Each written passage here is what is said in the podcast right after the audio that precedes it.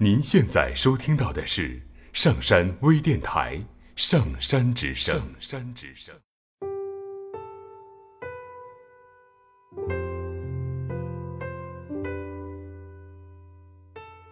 事到如今，你一定会感激，在这不长的生命中，可以遇见一个闪闪发光的人，是多好的事吧？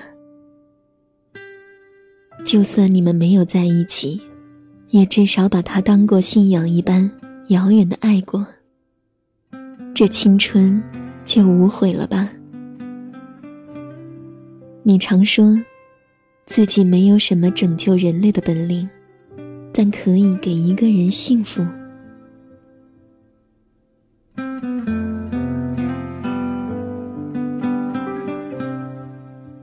零九年，我们大二，你跟他在网上认识。他在上海同济大学念书，喜欢玩网游、做设计。那个时候的你特别傻，因为要跟得上他贫嘴的频率，于是从书本、电视剧、BBS 里学了好多损人的话。你一边抱怨游戏里那些难看的人设，一边跟他玩的不亦乐乎。当你抱着笔记本。冲到我寝室楼下，急冲冲地问我，如何用 PS 把他的头像放在绿巨人身上时，我就知道，你喜欢他的程度，应该接近沸点了。但是你们并没有在一起，原因可能是你这个另类的胆小白羊座，因为不确定对方的心情而不敢表白。当然。我一直认为，根源是他不爱你，所以才舍得暧昧。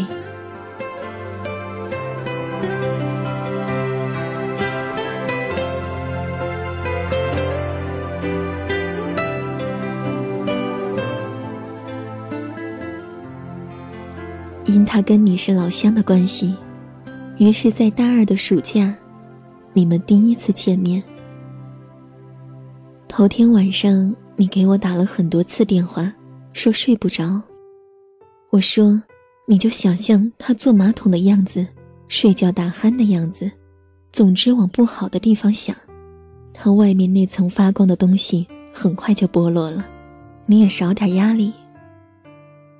当然，最后你还是直接睁眼到天亮，笨拙的用遮瑕膏盖了盖黑眼圈去赴约。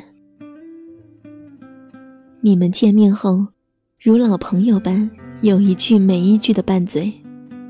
你一路给我发信息，他好帅，好阳光，手臂线条很好看。你们去了哪里玩？去了哪里吃饭？你最后一条信息说，你们在吃披萨，你抢了单。在这之后的三天。我都没有收到你任何的信息，电话打过去也是关机。我以为你们一见钟情，手拉手赶上了热恋的列车。可当你敲我家的门，然后挂着一脸泪站在我面前时，我才意识到天色将晚，他提前下了车。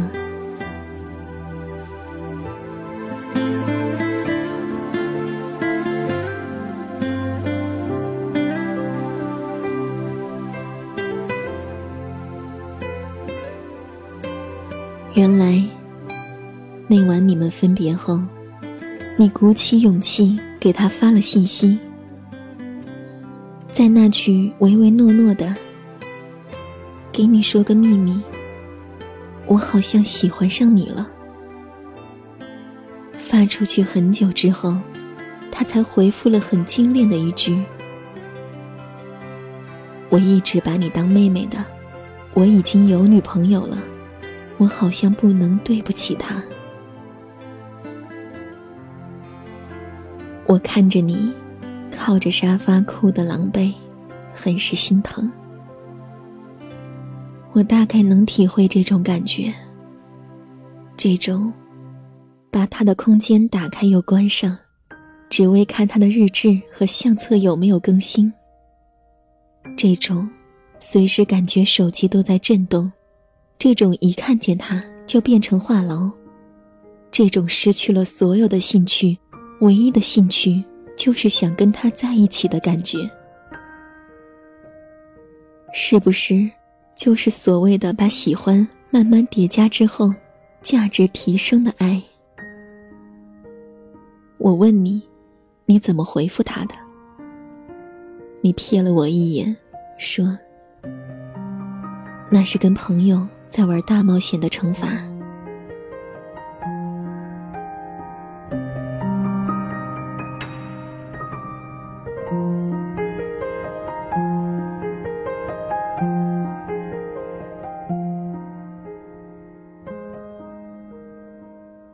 书上说。你成为今天的你，定是因为一些事的发生。他们或大或小，但必定在你记忆中留下烙印。而后发生的许多事，或悲痛，或盛大，或悄然而至，都能在这些烙印里找到最初的源头。你对他，开始了一场。以十九岁为起点的漫长暗恋。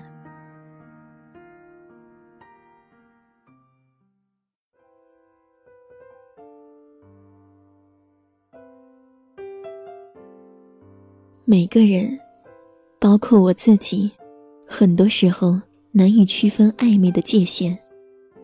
他们对于身边出现的人，在找到真正喜欢的那个人之前，是不会把其他人。通通归进黑名单的，他们在被某种关怀围绕、被别人需要的情感里乐此不疲。正因为他们孤独、自负，而又要养活那颗要强的心脏，而你，不过是他们成长的牺牲品。暗恋一个人，究其原因。不过是因为自己在喜欢的人面前太过卑微，而失掉两个人能走在一起的自信心。当他不喜欢你，你故意漂亮的出现在他身边是没用的，你送他的糖是不甜的，你隔三差五的发，你在干什么，在哪儿，在他眼里，跟售楼短信的性质是一样的。你跟他斗嘴，做相同的事，他会觉得是他光芒万丈，而让你自愿靠近他的。你在状态里更新的小心思，他是看不懂的。你哭得死去活来，他也会不痛不痒。他是你的生活背景，而你，是他的甲乙丙丁。我体谅，那接下来的几年。几百天，几千几万个小时，你焦灼而又无可奈何的心情。后来，你们没有再说过一句话，你也不愿意常来找我了。你变得孤独，渺小的像是宇宙中微弱的一颗星体。有一次，我在人工湖边看到你，你蹲在地上。盯着湿漉漉的土壤发呆。我那时第一次觉得你瘦了。爱情，真的是最坏的发胖甜品，和最好的减肥苦药。你的室友说，你常把饭菜打包带回寝室，对着电脑屏一发呆就是一下午。网游停在以前的旧版本，不再更新。你也舍不得删，你失去了原本对很多事情的期待，尤其在爱情这一块儿。后来我们毕业了，我去了北京。临行前听人说，他成了卫视节目的制片人。我感叹上天，为什么总是眷顾伤害别人的一方？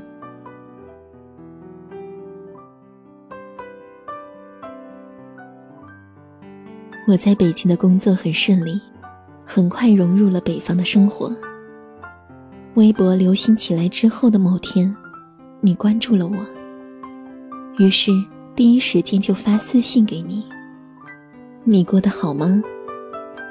你说，你现在在一家日企上班，每天朝九晚五的，没什么新的朋友，唯一的爱好可能就是研究国外各种电影。你变成了我最常见的那种女生，平淡、简单、规律，好像能把你未来五年、十年的轨迹一眼看穿似的。你对我说了抱歉，因为那段暗恋的不成熟，而让我们的友情也淡了。我当然没有责怪你，只是看着你，现在淡然的那抹笑。仍然在意，你是否还沉在过去那段感情里？你说，受过伤的地方，永远留着一块伤口，在你快忘记他的时候，就会忽然疼一下。以前，那个拿着刀枪棍棒要勇闯别人世界的女孩。最后竟学会安稳的自己舔舐伤口。活得越久，越发现，嘲笑声是自己发出的，耳光也是自己打的。担心受怕的任何事都是经历，所有经历都是收获，所有收获也都将化作尘土。没有了当时那份浓烈的喜欢。是因为成熟了，而丢了过去的自己。现在的你，偶尔还是会关注他的近况，看他有没有伤心，又跟谁恋爱着。而你，一直没有恋爱的原因，可能是还需要更长的时间，或等着更好的人，来抚平那个不可能的人住得太久，而留下的凹痕。喜欢一个不喜欢你的人，就意味着一场漫长的失恋。他不能靠转移注意力，或者看一些喜剧片、冷笑话来排解伤心。这本是一个带有不甘心的算术题，除了靠时间运算，否则，在那堆加减乘除里，根本找不到简便算法。一辈子，总会爱上不爱你的人，也总会被你不爱的人爱上。而这些所谓的事与愿违，都是人生。你爱上的他，跟你最重要的梦长得很像。你每一次的注视，每一句问候，都想换来等价的“我喜欢你”。可是，对方的每一次冷淡，都会把你打回现实。现实就是，即使他冷淡对你，你仍然还是钟情于他。你能让自己冷淡吗？道理都懂，只是不死心罢了。所以，就好好享受一个人喜欢一个人。在被那个人伤害，最后只剩一个人的感觉吧。这是门叫时间的课。上过之后，或许你就成长了。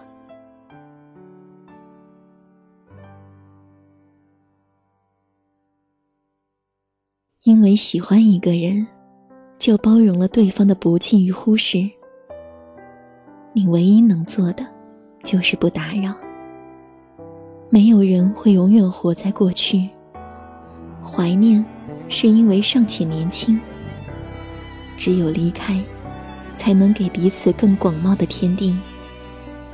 跋涉的途中，终于失去了自己，而变成了更好的你。用微笑包装一个心碎的现场。给你的祝福的话，也许并不假。有一件事没有告诉你，还记得你给我发的那条信息吗？你们吃的披萨，你抢了单。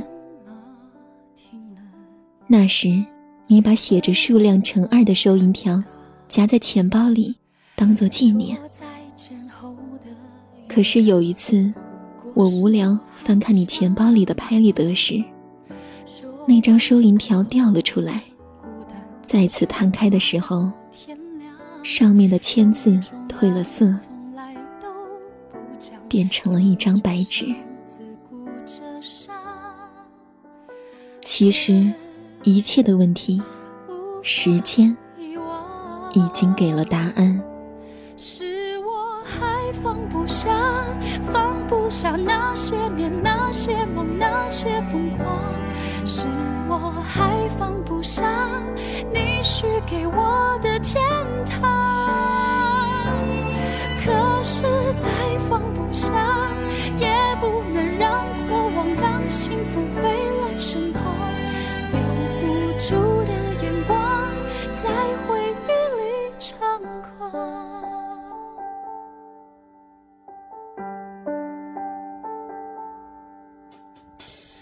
你转身后